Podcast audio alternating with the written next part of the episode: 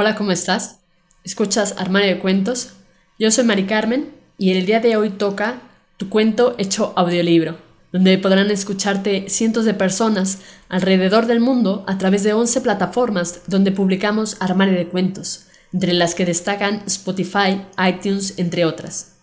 Si quieres saber cómo hacernos llegar tu cuento, entra a la página www.armariodecuentos.com. Dicho esto, damos inicio. Vigencia del Fuego, de Adolfo Flores. Los exploradores tropezaron con la aldea roja, propiedad de los dioses, donde residía el corazón de un dios desconocido en forma de fuego. No hubo problema para extraer la flama de tumba de piedra. Solo se sobresaltaron al presenciar la caída de algunos de ellos sobre el fuego, pues sus ropas y su piel no se quemaban. Solo se levantaron para que los demás comprobaran la mansa calidez que irradiaba aquel elemento mágico. Intentaron de inmediato replicarlo con otras antorchas, pero resultaron vanos los intentos. Tampoco hubo maldición, trampa o muerte, una facilidad muy extraña para ellos, acostumbrados a los riesgos, que arruinara su traslado a la capital. Sin mirar atrás, salieron de la aldea roja y llegaron a una ciudad cercana. Una vez ahí, demostraron la cualidad mágica de aquel fuego y quisieron compararla con el fuego ordinario. De esto último, los expectantes miraron a los exploradores con lástima, porque ellos ya conocían ese fuego y al parecer los exploradores no se habían percatado de la realidad.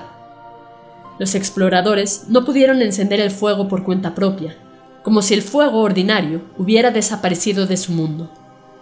Sospecharon que el fuego que habían descubierto tenía toda la culpa.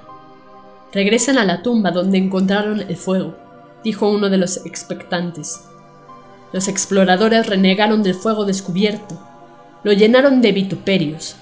Creyeron que si aquel fuego intimidaba al ordinario, debía de tratarse de un fuego maldito. Por lo tanto, debía devolverse al lugar donde pertenecía. Cuando los exploradores llegaron a la tumba de piedra, se percataron de que la tumba no estaba vacía.